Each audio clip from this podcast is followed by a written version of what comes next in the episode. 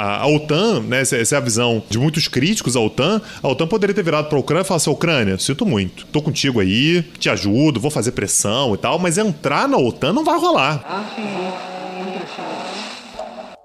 Você está ouvindo o História FM.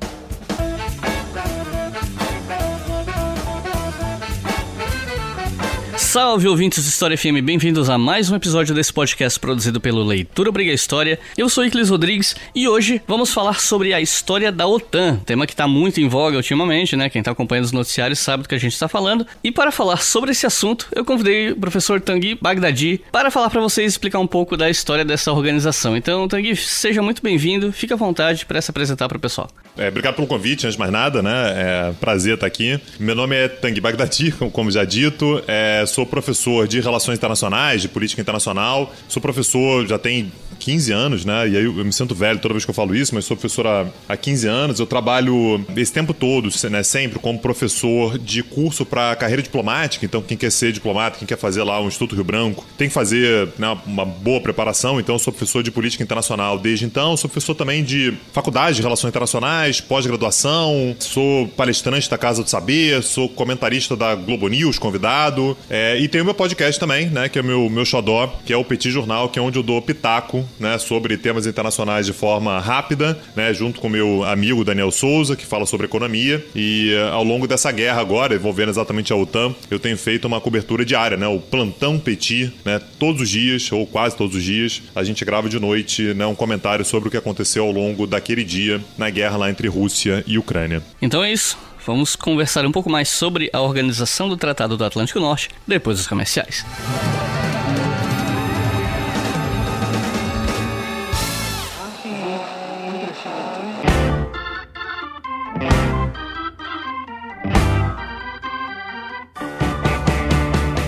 Então, gente, quinta-feira à noite, tô aqui sofrendo com a rinite, dor de cabeça, então eu vou tentar ser breve dessa vez. Só queria lembrar vocês que a gente tem a nossa campanha no apoia que é o que financia o História FM, Estação Brasil, Colunas de Hércules, o Historicamente Correto e qualquer outro podcast novo que vier pela frente. A gente tá trabalhando num que deve estrear ainda no primeiro semestre, assim esperamos. E aí, supondo que você seja novo por aqui, você pergunta: como é que eu faço para apoiar esse projeto? Você faz isso acessando apoia.se barra Obriga História e lá você pode apoiar via cartão ou boleto com qualquer valor a partir de dois reais. Eu leio o nome dos novos apoiadores aqui, né? Todos os que já foram computados, que já foi feita a cobrança, né? E se você apoiar com cinco reais ou mais, você pode ouvir os episódios do História FM com antecedência. Então, por exemplo, os nossos ouvintes lá do Apoia, né, galera que apoia lá, já pôde ouvir esse episódio aqui desde a quinta-feira passada. Então, se você gosta daquela exclusividade de poder ouvir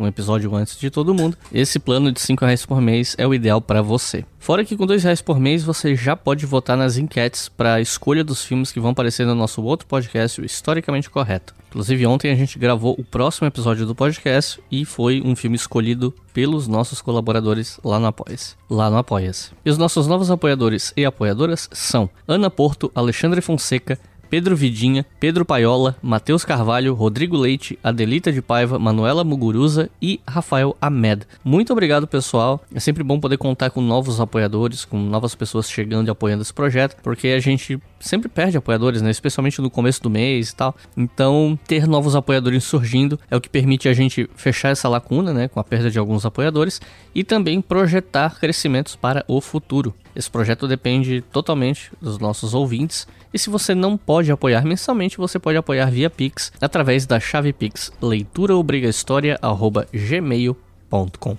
Aí pode ser qualquer valor, o que você preferir. Agora chega de papo e vamos para episódio.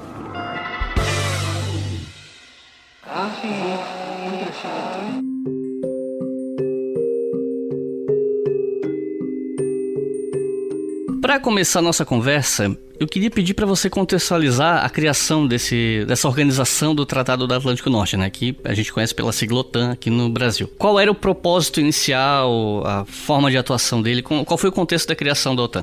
Bom, vamos lá. É, a OTAN ela foi criada em 1949, é, exatamente no momento no qual os Estados Unidos estavam começando a sua política da contenção. Né? Então, só para a gente entender o que é a política da contenção, a Segunda Guerra Mundial acaba no ano de 1945 e a gente tem uma ideia muito é, clara na cabeça, né, de que a Europa Ocidental é capitalista e o leste europeu é, é foi comunista, né, ao longo é, da Guerra Fria toda. Só que essa lógica não era tão clara é, naquele momento, logo após a Segunda Guerra Mundial. Importante lembrar que você tinha tropas soviéticas na Alemanha, né, assim, em Berlim, e que é, a percepção generalizada que existia era de que a União Soviética tinha vencido a Segunda Guerra Mundial, a grande vencedora da Segunda Guerra Mundial. É, com o passar do tempo, a gente até acaba dividindo um pouco mais os louros da vitória com os Estados Unidos, que foram de fato muito importantes, mas é, a percepção que havia na Europa era de que os soviéticos é que tinham dado a maior cota de sacrifício, que tinham vencido na prática a guerra. Então havia uma preocupação grande dos Estados Unidos que era com a possibilidade da influência soviética na Europa ocidental ser maior do que é, eles gostariam de ver. Né? Então, na Europa Ocidental, a gente tinha, por exemplo, partidos comunistas bastante fortes, né? Tinha o Partido Comunista Francês, o Partido Comunista Italiano, né? Movimentos comunistas na Grécia muito fortes também. E, portanto, se definiu que haveria zonas de influência, né? Então seria uma forma dos Estados Unidos garantirem que a Europa Ocidental estaria sob uma zona de influência é, norte-americana, com modelo de Estado capitalista. E é a partir desse momento que os Estados Unidos iniciam a sua chamada política da contenção. Essa política da contenção,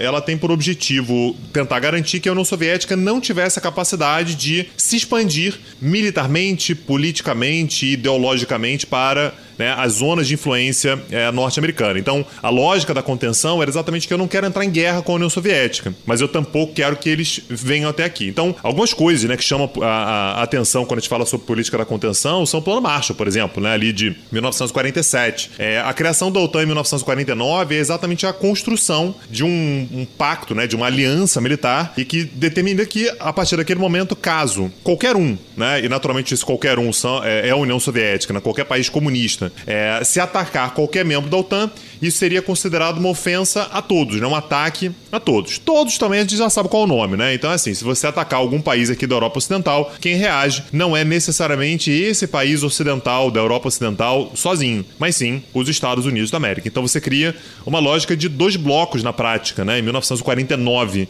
você passa a ter a OTAN, que é o bloco ocidental, e algum tempo depois, em 1955, depois que a gente tem uma crise na Alemanha, né, o bloqueio de Berlim e tal, a gente acaba tendo a, a criação. Na verdade, aí em 1955, até para colocar de forma mais exata, em 1955, a Alemanha Ocidental entra na OTAN. E aí a União Soviética reage a isso, criando no mesmo ano de 1955 o Pacto de Varsóvia, que é como se fosse um espelho. Então tem por objetivo fazer com os países socialistas aquilo que a OTAN fez com os países da Europa Ocidental. E esse tratado, ele firma os compromissos a partir de 14 artigos. Uh, você pode comentar um pouco pra gente sobre quais são esses artigos, ou pelo menos os principais pontos? Bom, eu, eu acho que tem, tem dois artigos que são fundamentais que a gente conheça. Né? O primeiro deles, que é o mais importante, o mais central, se tivesse um só, teria que ser esse. Tá? Não, não, teria, não teria outro. Né? Teria que ser esse a ser mencionado, que é, é o artigo 5 da OTAN. Ah, o artigo 5 da OTAN ele é fundamental porque ele é a alma da organização do Tratado do Atlântico Norte, porque é ele que determina, é o artigo 5 que determina que um ataque contra algum membro da OTAN será respondido por todos os demais. Todos os outros artigos são como que isso vai ser feito, como é que funciona membresia, quem pode entrar e tal, mas esse artigo 5 é o artigo crucial, central, absolutamente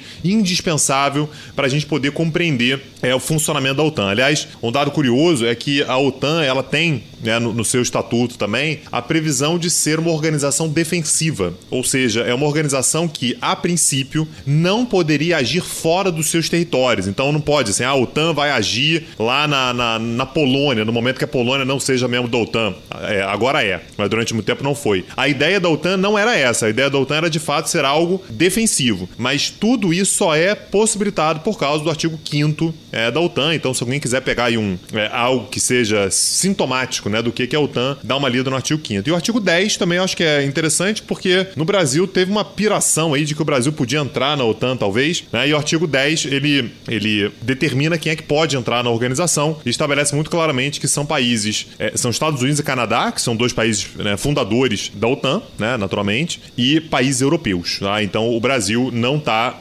contemplado nem como um possível Estado a entrar entrar na OTAN, o que é diferente de ter parceria com a OTAN, tá? Parceria com a OTAN até dá. O Brasil não tem não, mas parceria com a OTAN pode, só que ser membro, você tem que ser ou os Estados Unidos e Canadá, que não faz diferença, porque eles já são membros da OTAN, ou algum país do continente europeu. E em 1955 foi criado o Pacto de Varsóvia, que você até mencionou ali na primeira resposta, né? Você podia explicar um pouco mais o Pacto de Varsóvia, quem eram os países membros, como é que ele atuava, enfim? Então, o Pacto de Varsóvia, ele, como eu disse, ele é, ele é um espelho da OTAN. Então, ele basicamente é, engloba os países que faziam parte da zona de influência soviética, particularmente na Europa, e estabelecia alguns pontos ali de cooperação militar. Em diversos momentos, na verdade, o Pacto de Varsóvia acabou sendo visto como, né, acabou sendo utilizado como uma forma da União Soviética garantir né, a sua influência, garantir o seu domínio na região. Sobretudo porque se algum membro né, do Pacto de Varsóvia, eventualmente, é, tivesse algum, alguma política, alguma postura que se distanciasse da União Soviética, o próprio Pacto de Varsóvia poderia ser utilizado exatamente para tentar garantir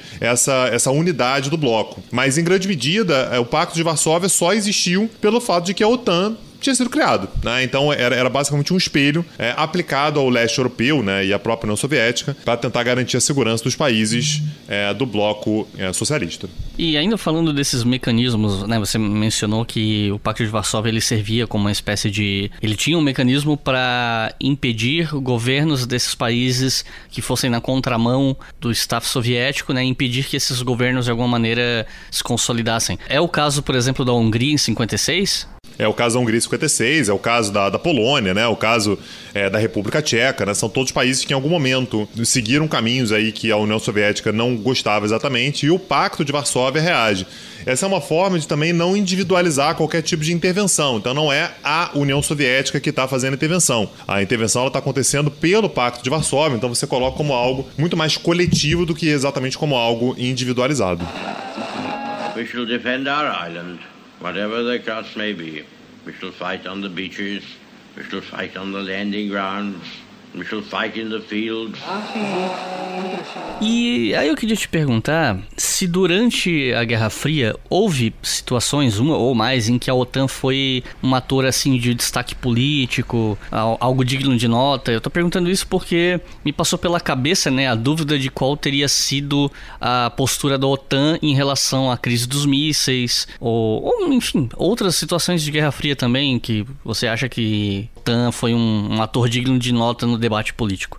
A, maior importância, Euclides, da OTAN ao longo da Guerra Fria foi muito mais de estabelecer um posicionamento, que é mais ou menos o, o que a, a ideia original da OTAN, que é a gente precisa ter uma garantia de que qualquer ataque a um membro da OTAN vai ser respondido coletivamente. Isso, naturalmente, acaba tendo um impacto que é de deterrência, né? Então, você acaba desincentivando qualquer tipo de ataque, você acaba desincentivando qualquer tipo de é, intervenção, qualquer tipo de agressão, mesmo que seja um país pequeno. Você imagina, né? A, a, a União Soviética não vai, por exemplo, tentar pegar um pedaço da Alemanha Ocidental. Ah, mas a Alemanha Ocidental está ali do lado da Alemanha Oriental, será que não dá para a gente ir lá pegar um pedacinho? Então, você imagina, né? Grécia e Turquia, né? Grécia e Turquia ingressam na, na OTAN em 1952. Você vê que a OTAN ela tem, portanto, um posicionamento que é de basicamente levar é, os Estados Unidos, né, a influência norte-americana, segurança americana, para todo o território da OTAN. Então a OTAN, nesse sentido, ela tinha uma postura que era meio, até às vezes era quase, quase passiva, né? Não era uma postura é, de uma ação é, ofensiva em si, não era de uma, de uma postura que a OTAN vai tomar a iniciativa.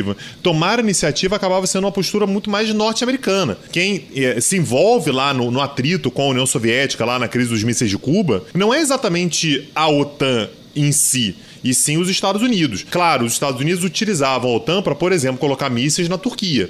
Por que na Turquia? Porque a Turquia é membro da OTAN. Então eu consigo confiar que a Turquia vai estar do nosso lado né, para o que der e vier. Mas é, a OTAN, nesse sentido, ela acaba sendo muito mais um instrumento que os Estados Unidos utilizavam ao longo da Guerra Fria para tentar garantir que a sua zona de influência estivesse garantida. É, e eu também estava pensando nessa coisa de Guerra Fria e tal, porque uh, o Reino Unido é membro da OTAN, né? E ele esteve em guerra com a Argentina na Guerra das Malvinas e teve todo ali um entreveiro diplomático porque os Estados Unidos tinham relação com o governo do Galtieri na Argentina tal. Até onde eu sei, os argentinos esperavam que os Estados Unidos fossem interceder de alguma forma, mas havia esse compromisso com o Reino Unido, que é um aliado muito mais proeminente do ponto de vista histórico para os Estados Unidos, né? E não, não houve essa intervenção americana pró-Argentina que os argentinos esperavam, né? E imagino que isso em grande parte se dê por conta dessa adesão à OTAN do próprio Reino Unido também, além de ser um aliado histórico, né?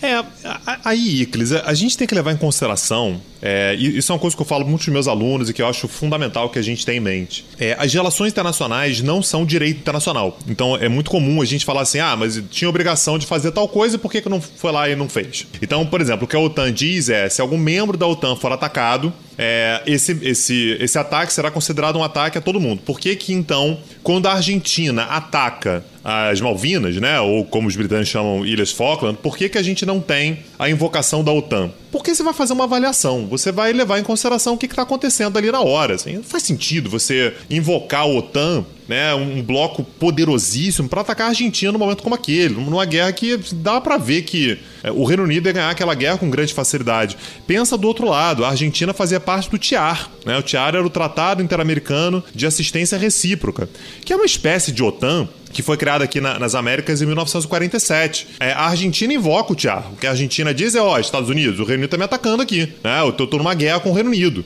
Como é que é? Você não vai me defender? E o que os Estados Unidos vão dizer é, meu amigo, ou Argentina, se resolva com o Reino Unido, Reino Unido, se resolva com a Argentina, eu não tenho nada a ver com isso, eu não vou nem invocar o TIAR, não vou nem utilizar o TIAR e também não vou invocar a, OTAN, porque a questão não é jurídica. A questão é política. Né? Então, na prática, você avalia o que está acontecendo ali num conflito daquele que é, tendia a ser um conflito rápido contra um país que você não queria exatamente se encontrar algum tipo de problema e tal, que era a Argentina, um país grande da América do Sul e tal. Os Estados Unidos eles se dão muito ao, ao, ao luxo de simplesmente dizer: olha, não é exatamente um problema que faça sentido a OTAN se envolver. Mesmo que você pegue lá o artigo 5 você diga, olha, se a Argentina atacou tropas britânicas, de repente a OTAN faria sentido. No caso do Tiaro, o que os Estados Unidos disseram era que, olha, é, quem atacou foi a Argentina, então eu não tenho, direito, não tenho obrigação nenhuma de defender a Argentina se ela foi a agressora. Ao mesmo tempo que a Argentina diz, é, pô, mas o território é meu. E aí? Como é que você faz? E aí os Estados Unidos vão fazer palavras cruzadas esperando a guerra acabar.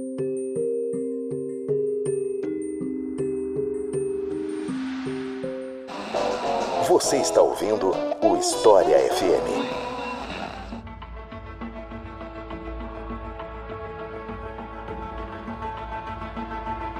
Depois do fim da Guerra Fria, a OTAN muda os objetivos dela em forma de atuação no cenário mundial, pensando aqui a OTAN como uma. Claro, eles provavelmente vão argumentar que a aliança continua para qualquer eventual ameaça, mas a principal ameaça, que era o bloco soviético, não existia mais, né? Então, ela chega a mudar uh, os objetivos ou a forma de atuação no cenário mundial depois da Guerra Fria?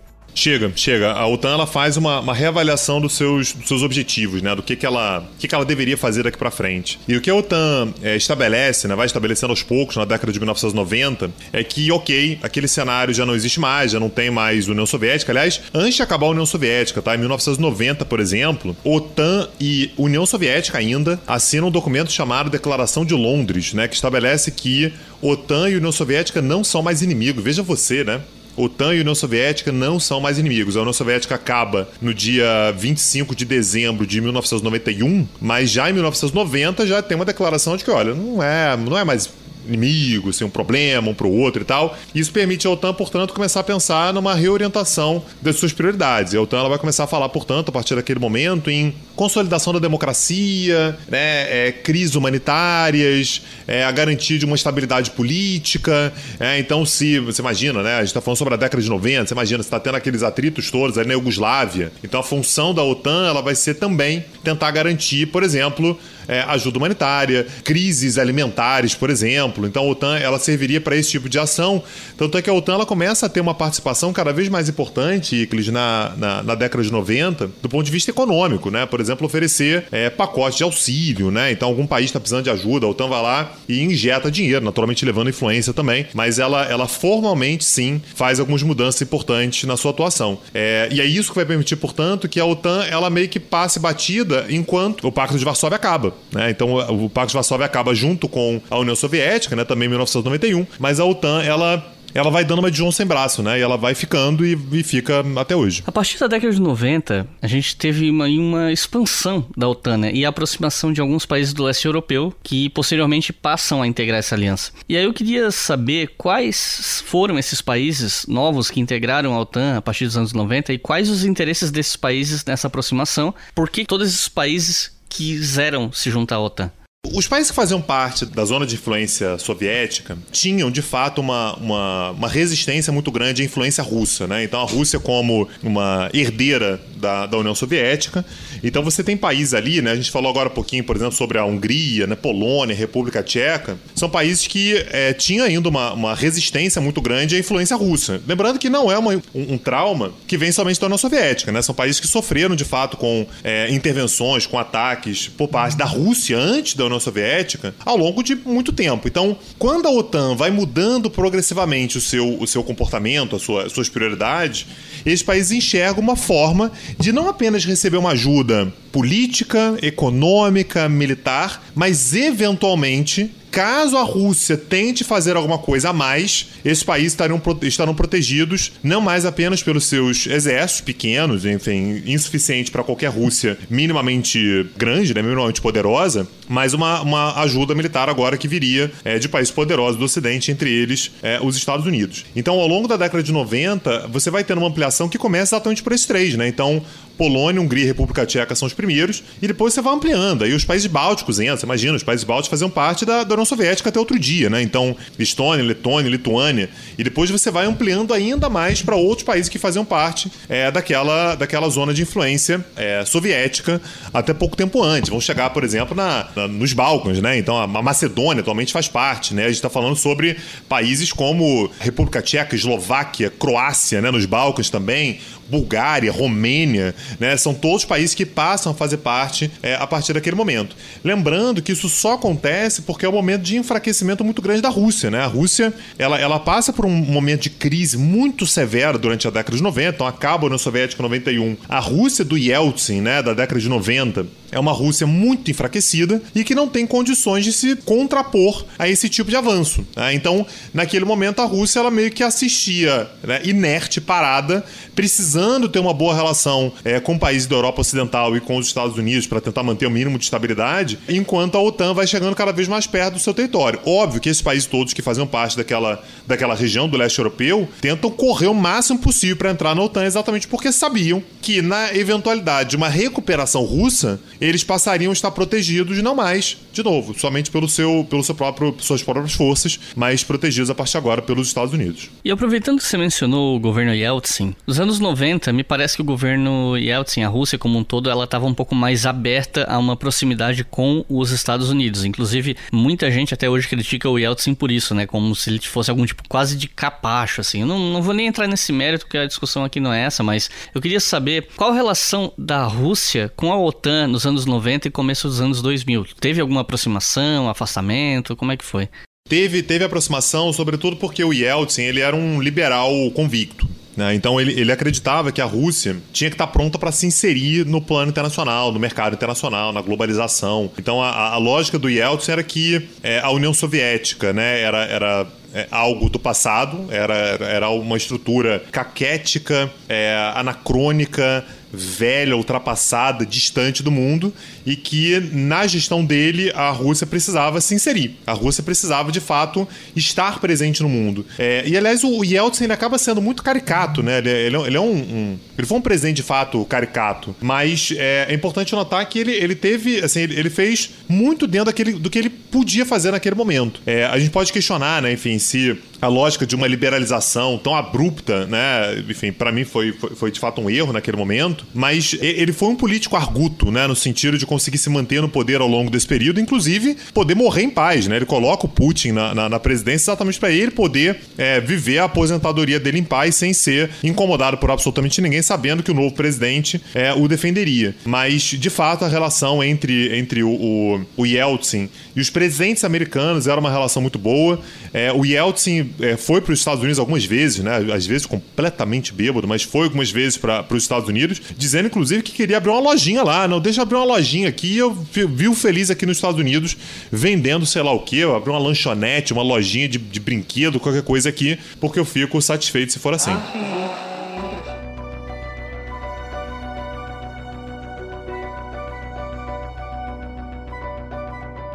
E assim como fiz no episódio sobre Chernobyl, mais uma vez eu trago um convidado especial para responder uma pergunta específica para vocês. Dessa vez, o convidado é o professor Vitor Soares do podcast História em Meia Hora. E a pergunta que eu fiz pro Vitor foi a seguinte: Em 1999, a OTAN teria empreendido bombardeios no Kosovo, na República Federal da Iugoslávia, que era um território onde hoje existem os estados da Sérvia e Montenegro. E esses bombardeios teriam acontecido sem autorização do Conselho de Segurança da ONU, o que mostra que mesmo antes da invasão do Iraque, membros da OTAN já tinham ignorado Conselho de Segurança da ONU. Você pode explicar pra gente qual era o contexto desses bombardeios? Por que, que eles aconteceram? Quais as consequências deles e quais os posicionamentos que se tem por aí em torno desse evento? Com vocês, Vitor Soares. Fala rapaziada, beleza? Olha só, pra gente responder alguma coisa em história, qualquer coisa na verdade, é muito comum que a gente dê belos passos para trás para poder compreender melhor o contexto do que estamos estudando. E nesse caso, a primeira coisa que precisamos pontuar muito bem aqui é que a Iugoslávia era um estado bem recente, criado após a Primeira Guerra Mundial.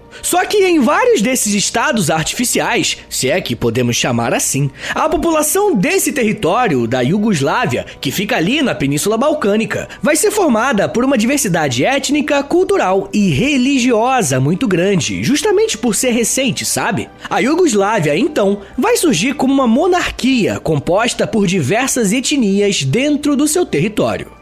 Essa condição vai se manter até a Segunda Guerra Mundial, com a invasão nazista da Iugoslávia em abril de 1941. A participação da Iugoslávia na guerra vai ser muito interessante para mostrar como esse território era completamente fragmentado, mesmo estando dentro de uma mesma unidade política. Parte do país vai apoiar a invasão nazista, enquanto a outra parte vai lutar como uma resistência e vão conseguir expulsar o exército de Hitler antes de chegar o apoio soviético.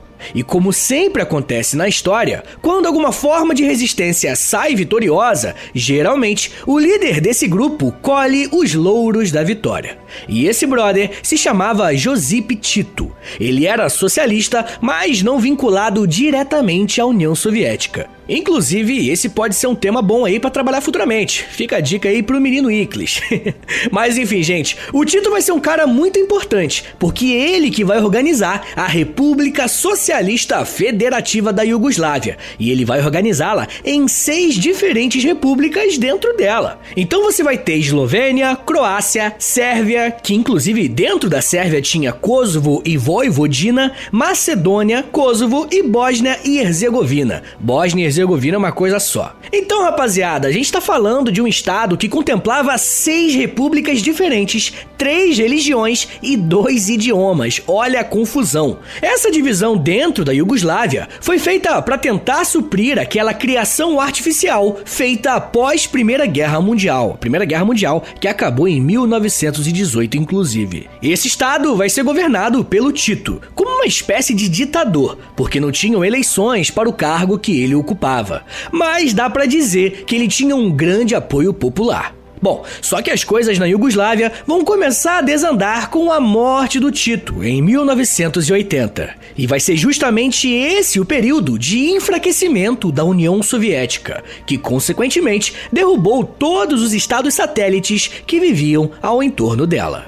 Depois que Tito morreu, as repúblicas começaram a fazer um esquema de rodízio para governar a Iugoslávia.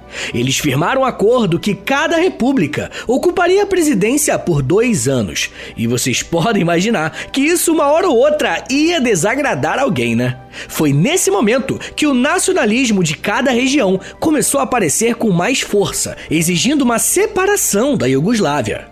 Nos anos seguintes, alguns territórios que tinham uma identidade cultural e étnica mais uniforme conseguiram essa independência de forma mais fácil e com conflitos que nem duraram muito tempo não. A Eslovênia e a Macedônia foram os primeiros a garantirem essa independência, mas tinham repúblicas que eram contrárias à separação, como por exemplo a Sérvia. Os sérvios representavam a maior parte da população da Iugoslávia e se sentiram prejudicados com essa possível separação, até inclusive por motivos comerciais, tá? Eles seriam a única região da república que não teriam acesso ao mar. E nós sabemos como isso é importante para a economia de um país.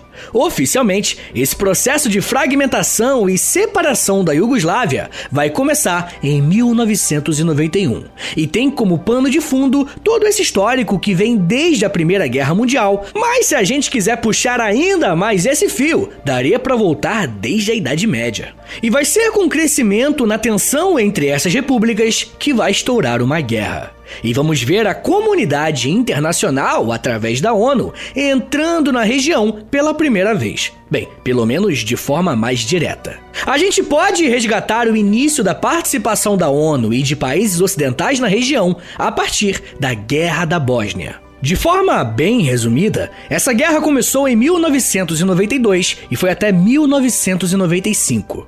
E ainda dentro desse contexto de fragmentação da Iugoslávia, a Bósnia era uma das regiões que mais tinham pessoas de outras etnias ali, principalmente os sérvios. Essa vai ser uma guerra que vai colocar frente a frente os sérvios que moravam na Bósnia, que inclusive pediram apoio da Sérvia, contra os bósnios e alguns croatas também.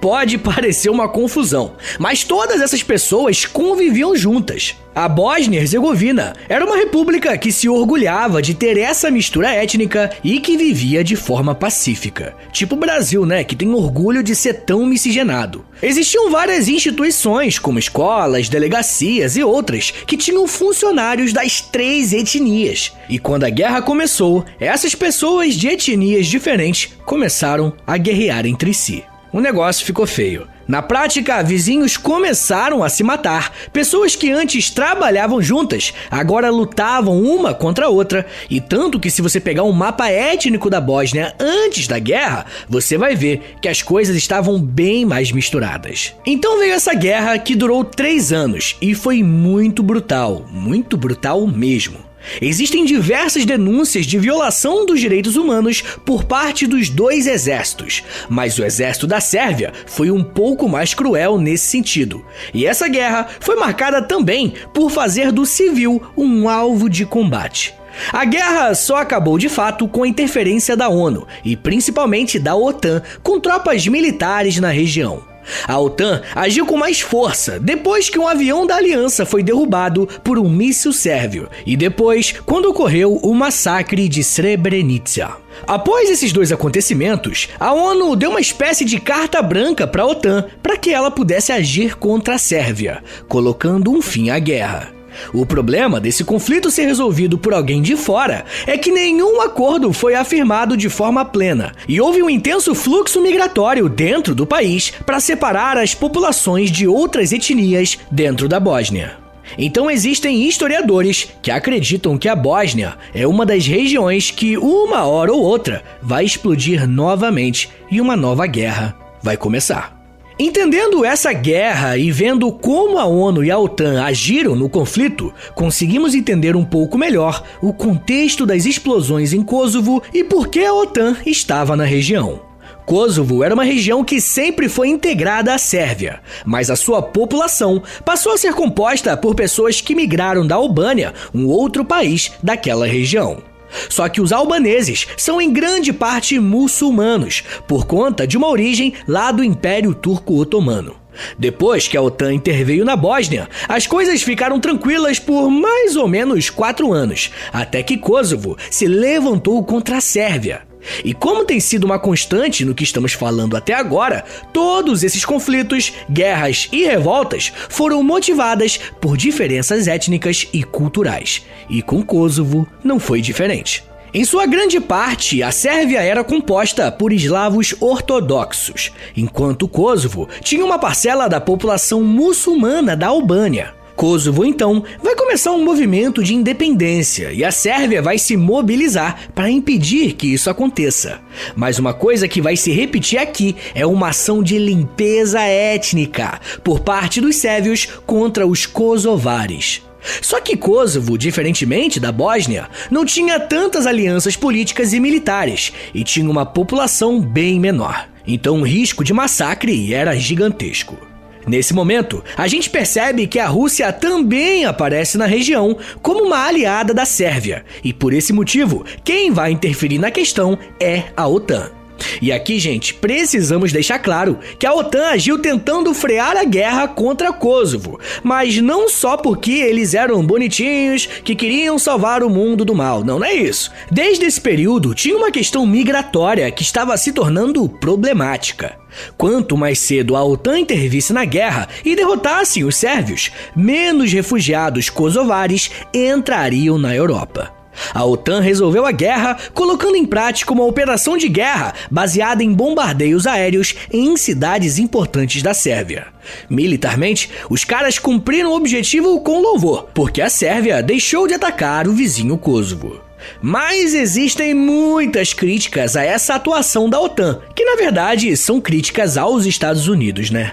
A maior dessas críticas foi o número de civis sérvios que foram mortos nesses bombardeios. Cidades que nada tinham a ver com a guerra foram completamente bombardeadas e milhares de pessoas morreram. Uma outra coisa é que o bombardeio aconteceu sem a aprovação do Conselho de Segurança da ONU, e é bem provável que essa ação foi vetada porque a Rússia faz parte desse conselho. E você sabe, né? A Rússia é uma aliada da Sérvia. Então a gente percebe que existe mais uma camada. Essa ação da OTAN também serve com o objetivo de medir forças com a Rússia, que no final da década de 90 estava se reestruturando mais uma vez. Nós podemos dizer que as consequências desse bombardeio foi a presença marcante da ONU como uma resolvedora de conflitos pelo mundo. Mesmo que isso deixe consequências no número de mortos, em estruturas políticas frágeis que vão precisar reconstruir o país e até sobre a própria identidade nacional.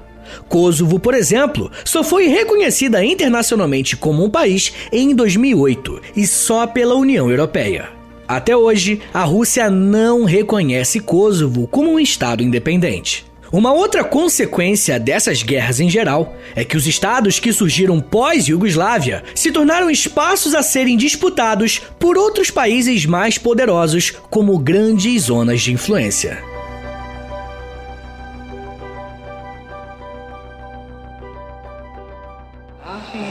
A liberdade e da democracia bradamos por imposição de sua honra. Temos ódio à ditadura, ódio e nojo.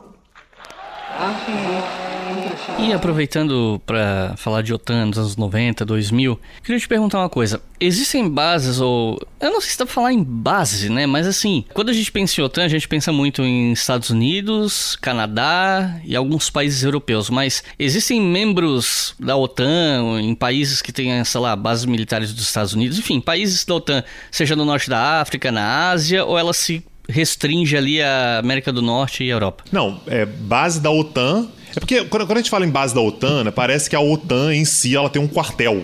Né, e, ela, e ela tem soldados que são da OTAN, que são enviados para onde quer que seja. É, a OTAN é uma organização que é um, é um sistema de segurança coletiva, mas é, as, as forças são forças nacionais. Então, quando a gente fala assim, ah, a Rússia pode entrar em guerra com a OTAN, significa que se a Rússia em algum momento fizer alguma coisa contra os membros da OTAN, os membros da OTAN vão reagir à Rússia de forma coordenada. Mas não tem muito essa figura do soldado que é, eu sou um soldado da OTAN, um soldado americano que está eventualmente cumprindo alguma, alguma missão da OTAN. Então, sei lá, é, por exemplo, as instalações militares ou contingente militar dos Estados Unidos no Japão. É um contingente militar dos Estados Unidos. E os Estados Unidos fazem parte da OTAN. Mas não dá gente dizer que são tropas da OTAN que estão nos Estados Unidos. Isso é diferente quando você tem, por exemplo, uma, uma intervenção militar, uma operação militar que é feita pela OTAN. E aí você tem soldados de diferentes países que estão seguindo um determinado plano que é da OTAN. Então eles estão ali em nome da OTAN, mas os soldados não são da OTAN, eles estão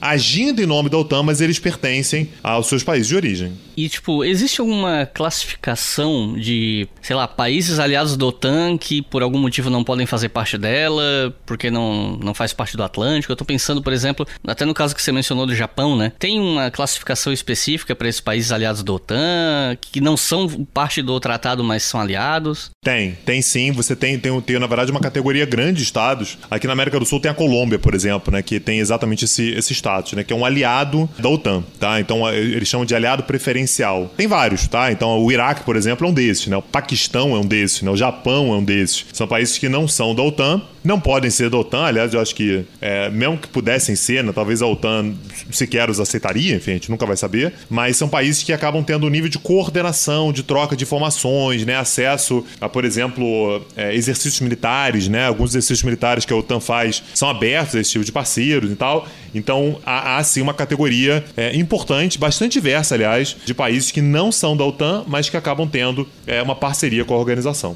É, eu tô vendo aqui, tem, sei lá, até Brasil no meio, Egito, Coreia do Sul. Mas o Brasil não é não. O Não? Brasil não é não. O Brasil, na verdade, o Brasil ele é, ele é um parceiro que a gente chama de parceiro extra-regional dos Estados Unidos, né? Extra-OTAN dos Estados Unidos. Então, é porque os Estados Unidos têm é, parceiros estratégicos e aí, numa categoria abaixo, você tem lá países que são da OTAN. Então, se o país é da OTAN, automaticamente para os Estados Unidos já é um parceiro de, de, de, de grande relevância. E o Brasil é um parceiro dos Estados Unidos que não é da OTAN. né? Então, eles colocam uma categoria separada ali. Mas o Brasil não tem, por exemplo, o status que a Colômbia tem, por exemplo. A Colômbia, sim, ela tem um status de, de parceiro da OTAN em si. O Brasil não. O Brasil é um parceiro extra-OTAN dos Estados Unidos. Algumas ações da OTAN têm sido criticadas, ah, questionadas, já faz algum tempo, né? Como, por exemplo, algumas operações militares que são realizadas em países que não são membros, envolvimento em operações de paz e até uma certa independência da ONU e do Conselho de Segurança, né? Ele teria atuado, ela teria atuado na Guerra da Bósnia, no Kosovo, Guerra do Afeganistão, entre outras situações, por exemplo. Eu queria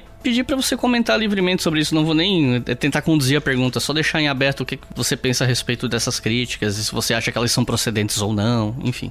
Então, essa também é uma mudança de postura que a OTAN passa a ter no pós-Guerra Fria, né? A OTAN, ela tinha originalmente aquela ideia de somente agir dentro dos seus territórios e quando acaba a Guerra Fria, como ela passa a ter aquela ideia de é, agir né, em nome da defesa da democracia, ações humanitárias, né, ajuda humanitária, grandes catástrofes e tal, a OTAN ela vai se dando progressivamente, ela vai mudando inclusive, né, as suas regras, né? Então tem, tem, por exemplo, tem uma cúpula que acontece em 2002, que é a cúpula de Praga, em que a OTAN vai promover, vai estabelecer algumas mudanças de fato na sua possibilidade de agir fora dos seus territórios. Então já tinha precedente, né? Assim, a, a- a OTAN ela foi criando precedentes é, e em 2002 ela coloca isso no papel, né? A partir de agora a gente vai agir fora do nosso território. Já tinha agido no Kosovo, por exemplo, em 1999. E a OTAN ela acaba sendo, é, portanto, uma das, uma das organizações mais poderosas do mundo, né? Pelo, pelo fato de que você engloba numa única organização não apenas as forças armadas dos Estados Unidos, mas do Reino Unido, da França, da Alemanha e de mais uma galera aí que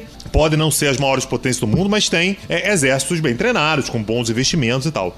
Então, a OTAN, em diversos momentos, ela acaba sendo uma força militar de, de caráter global, mundial. Então, é, é comum, por exemplo, que o Conselho de Segurança terceirize determinadas ações para a OTAN. Foi o caso, por exemplo, da, lá do Afeganistão. No momento que você precisava reagir ao 11 de setembro, quem vai lá fazer isso é a OTAN. É, ou, é, por exemplo, na Líbia, né, em 2011, foi a OTAN também. E outros momentos nos quais, de fato, simplesmente houve um desrespeito às regras internacionais, né, como, por exemplo, no caso do Iraque, em que a OTAN, liderada pelos Estados Unidos, invadiram o Iraque sem autorização do Conselho de Segurança.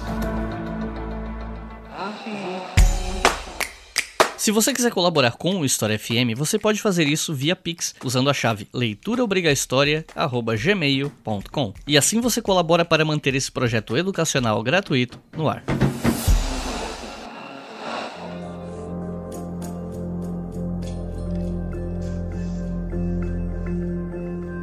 Qual a importância dos Estados Unidos para a OTAN? Tudo que a gente falou até agora já dá uma dimensão boa disso, né? Mas é, eu pergunto isso porque algumas pessoas acusam a OTAN de ser uma ferramenta de política externa dos Estados Unidos, né? E eu queria saber qual é a tua leitura em relação a essa crítica.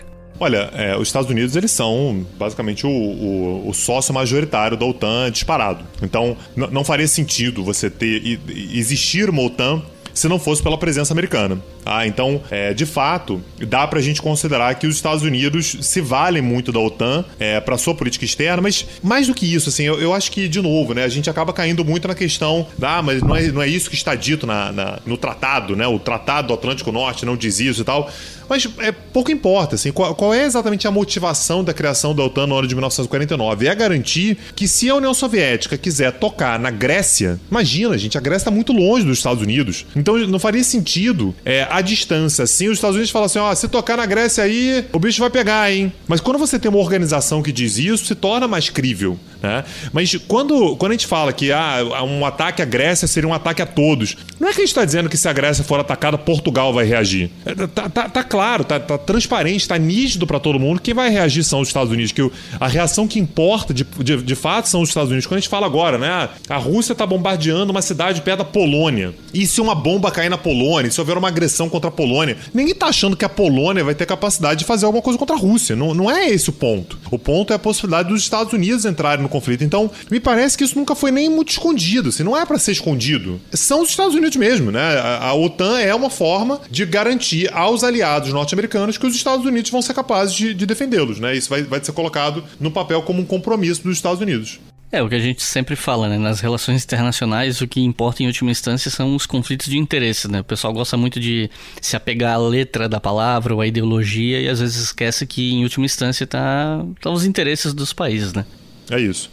E a OTAN, diferentemente do Pacto de Varsóvia, né, ela continua existindo mesmo após o fim do bloco soviético e tal, como a gente já conversou aqui, mas de um ponto de vista de retórica, como é que a OTAN justifica a sua própria existência nesse momento? Se a gente pensar aqui anos 2000, 2010, ou eles nem sequer se preocupam porque é um negócio que já está consolidado mesmo? Olha, eu, eu, eu, não sei se a OTAN ela, ela, faz esse esforço de se justificar, né? Eu continuo existindo, por quê? Mas eu acho que tem duas possibilidades. Se, se caso isso seja perguntado, tem duas possibilidades de, de, explicação. Primeiro, os desafios mudaram e, portanto, a OTAN não é exatamente que ela esteja obsoleta. Ela, ela teve que se adaptar aos novos desafios. É, desafios como, por exemplo, sei lá, terrorismo. Né? O terrorismo é, era, era um desafio que era muito menor durante a Guerra Fria e que cresceu muito ao longo desse período. É importante lembrar que em 2001, por exemplo, exemplo, quando os Estados Unidos são atacados no 11 de setembro, a intervenção contra o Afeganistão é feita pela OTAN, invocando pela primeira e única vez o artigo 5 aquele que a gente falou lá no início do episódio. Tá?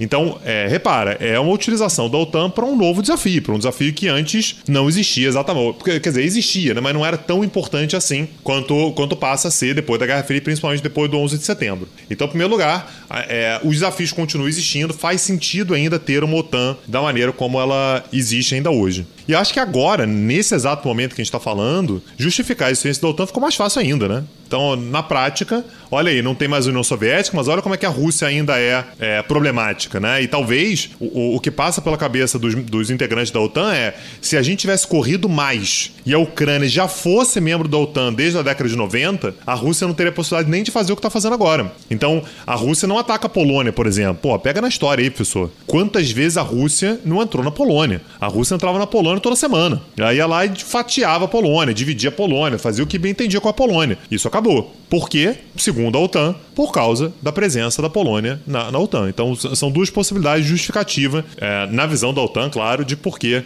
ela ainda, ainda tem espaço no mundo contemporâneo.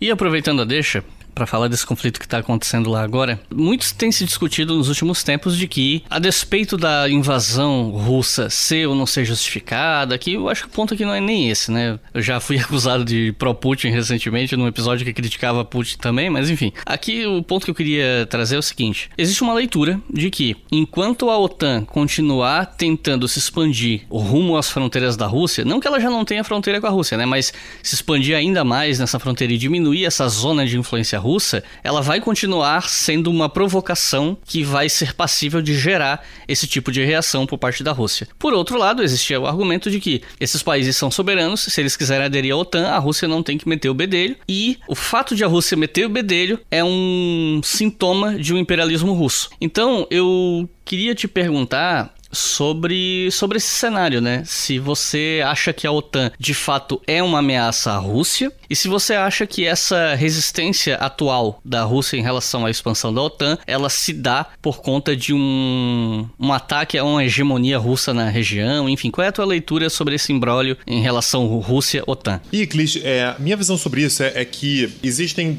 duas possibilidades da gente interpretar é, a tônica das relações internacionais. Tem uma que é uma visão mais liberal da coisa, que é uma visão que estabelece que, olha, cada país soberano faz o que bem entender. Essa é a visão lá da. Já, já que né, o, o podcast é de história, né? Essa é a visão lá da, da, da, Conferência de Versalhes de 1919, né? Estados soberanos, cada Estado soberano faz o que bem entender. Essa é a estrutura que foi consolidada depois da Segunda Guerra Mundial, mais uma vez. Né? Então, a OTAN nesse sentido, perdão, a, a Ucrânia nesse sentido, ela tem direito de fazer o que ela bem entender. A Ucrânia ela pode ser um, um país da Europa Ocidental se ela quiser um país mais próximo, a Europa Ocidental, se ela bem entender. Ela pode entrar na OTAN, ela pode entrar na União Europeia, ela pode ser próxima à Rússia, ela pode definir que ela é um país eremita e não quer ter relações com ninguém. Ela pode definir que ela, a única parceria com que ela quer ter é com a, com a Turquia. Sei lá, ela pode, ela pode fazer o que ela bem entender. Nessa visão liberal, a soberania é que manda. Uma outra visão, no entanto, é uma visão que determina que o que importa mais é a estabilidade global. Então, preciso estabelecer uma estrutura global de estabilidade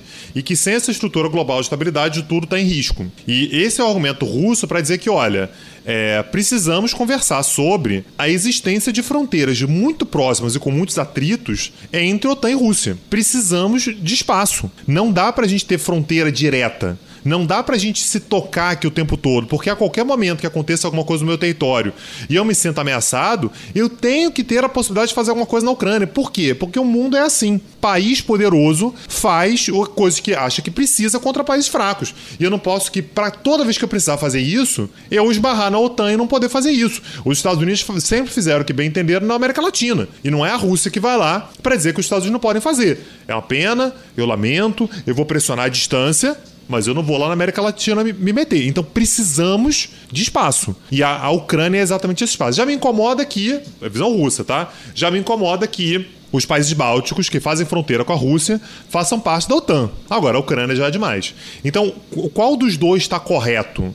Os dois têm argumentos legítimos. Nada justifica, tá? Assim, a, a a guerra da maneira como está sendo feita. Mas a, a OTAN, né, essa, essa, é a visão de muitos críticos à OTAN, a OTAN poderia ter virado para a Ucrânia e falar assim: Ucrânia, sinto muito, tô contigo aí, te ajudo, vou fazer pressão e tal, mas entrar na OTAN não vai rolar. Assim, isso tem, tem que ser um ponto determinado, um ponto fechado, porque senão você vai descobrir que não pode entrar na OTAN da pior maneira possível. Então, acredito que a OTAN tenha lá sua posição legítima. Olha, a Ucrânia tá querendo entrar aqui, pra gente é positivo também, legal, a gente quer botar a Ucrânia para dentro, mas a Rússia também tem um ponto importante que é, olha, beleza, você vai poder exercer o seu livre-arbítrio, né, de entrar onde você quiser, mas você vai ter que lidar com uma Rússia absolutamente insatisfeita, e isso pode levar, portanto, pode conduzir, portanto, a um sistema internacional de conflagração. It isn't right that other men should fight and die, that I would just be sitting at home safe. I need to serve. I got the energy and the passion to serve as a medic. Right in the middle with the other guys, no less danger, just while everybody else is taking life, I'm gonna be saving it. Nesse momento está rolando a discussão para ver se a Ucrânia vai ou não entrar na OTAN. O Zelensky tem indicado que não. A OTAN parece que também está dando um passo para trás aí nessa, nessa discussão. Mas a OTAN está ajudando né, a Ucrânia, enviando materiais em, e sabe-se lá mais o que. Então eu queria te perguntar justamente isso. Como a OTAN está ajudando a Ucrânia nesse momento? A OTAN, é assim, existe uma ajuda que é uma ajuda econômica, né? Então uma ajuda é, não militar. Então no sentido de que os países da OTAN têm liderado esse movimento de isolamento da Rússia, que é muito importante. É, a, a, OTAN não é uma organização é, econômica, mas tem países muito poderosos economicamente. Mas o que tem acontecido mais, na verdade, é uma transferência de armamentos né, de países da OTAN individualmente para é, a Ucrânia. É, existe um esforço, inclusive, para uma transferência de armamentos de fabricação russa. Lembrando que os países do leste europeu, muitos deles foram da União Soviética até recentemente, têm arsenais, é, é, assim, enfim, armamentos que, são que foram produzidos na Rússia, ou foram, foram armamentos soviéticos soviéticos que se confundem naturalmente com os, com, com os armamentos que a própria Rússia ainda utiliza. Então, é, ou que a própria Ucrânia utiliza. Então, existe uma certa ideia de que transferir esses armamentos para a Ucrânia seria uma forma também de apagar o rastro, né? Você não tem como saber de onde veio. E a Ucrânia está usando armamentos que ela também utiliza e que estão vindo da Polônia, estão vindo da Hungria, estão vindo sei lá da onde, estão vindo da Romênia. E são armamentos, portanto, que faria sentido que a Ucrânia tivesse também. E dessa forma, portanto, você dificulta a possibilidade da, da, da Rússia dizer: olha, armamentos da OTAN estão entrando aqui, olha, são armamentos russos, né? Armamentos russos que possivelmente a, a Ucrânia está usando também. O que é um elemento de tensão, né? Recentemente a Rússia deu declaração aí dizendo que se vir armamentos saindo de países da OTAN entrando na, na, na Ucrânia, vai bombardear, né? vai atacar porque seria uma ameaça direta às suas forças armadas. Então, mas é uma ajuda que está acontecendo muito por debaixo dos panos. A, a OTAN tem feito um esforço enorme para deixar claro que não faz parte do conflito. Esse é um risco dos maiores que a gente pode ver por aí. E para finalizar, é, é difícil fazer esse tipo de pergunta sobre um evento que está acontecendo, mas eu queria saber a tua opinião sobre o desenrolar desse conflito, né? Só para avisar o pessoal que tá ouvindo, a gente tá gravando isso aqui no dia 15 de março. Pode ser que quando esse episódio sair, já tenha até acabado esse conflito, a gente não sabe. Mas pensando aqui, fazendo um pequeno exercício de análise, qual você acha que vai ser a relação Rússia, Ucrânia, OTAN nesses próximos meses ou anos? Então, é, é, é, sempre perigoso, né, fazer esse tipo de previsão, porque pode sair tudo errado. Mas é, a minha visão é que a Rússia ela, ela vai passar por um momento de isolamento, mesmo que tenha acordo de paz, mesmo que tenha armistício ou qualquer coisa assim, a Rússia vai passar por um isolamento que eu acho meio inédito. Assim, a gente nunca viu nada parecido. Já houve sanções até mais pesadas do que essa que a gente está vendo contra, contra a Rússia, né? Então, quando a gente pensa em países como né, o próprio Irã, né, sofreu muito já com sanções, embargo e tal, Coreia do Norte e tudo, mas nunca contra um país tão grande, tão importante globalmente quanto a Rússia. Então, é, acredito que vai demorar algum algum tempo até a Rússia ser reabilitada no plano internacional, sobretudo levando em consideração que o Putin, a não ser que aconteça algo muito é, é, fora do, do, do, esperado, né? Mas o Putin provavelmente vai permanecer ainda um bom tempo na à frente do país, né? Ele, ele pode se manter no, na, na frente do país sem grandes né, mudanças de nada até o ano de 2036. Então, assim, a gente está em 2022. Ele pode ter ainda 14 anos de governo pela frente. Lembrando que ele já tem 68 para 69 anos, tá? Então, ele é um cara que pode, de fato, né, permanecer muito mais tempo no poder ainda. É, e que mesmo que ele saia, e isso é, é, essa possibilidade é ventilada de tempos em tempos, muito provavelmente ele vai fazer o sucessor dele. enquanto a gente tiver ou Putin ou um sucessor dele à frente do país, essa lógica de isolamento ela deve se manter. Então imagino que a gente tenha uma relação tensa, né, bastante tensa, durante um bom tempo ainda, até que o putinismo, né, até, até que ou o governo Putin ou de algum sucessor direto do Putin é, saia da presidência na Rússia e aí tem que ver quem é que vai assumir quando essa mudança de fato acontecer.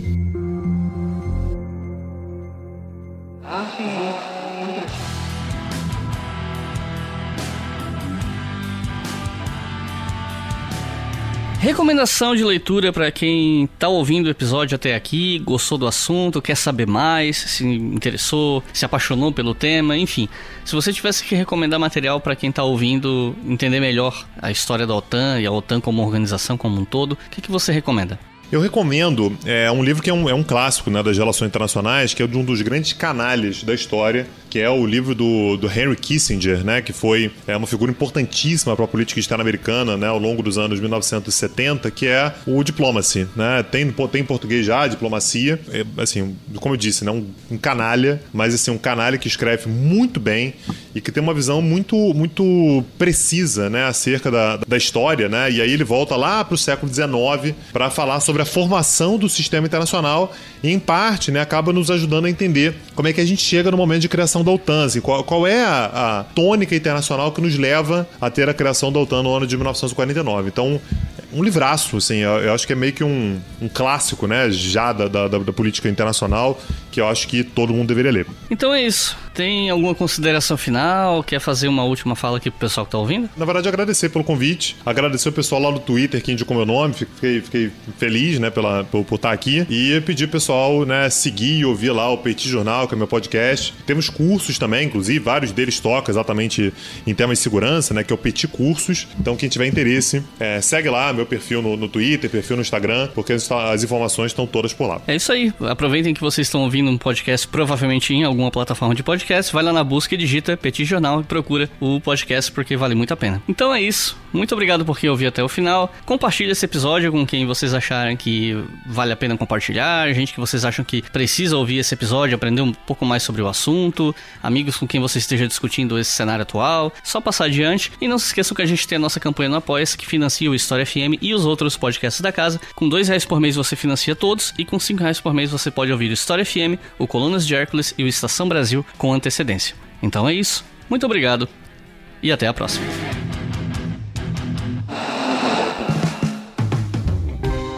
Este podcast foi financiado por nossos colaboradores no Apoia-se.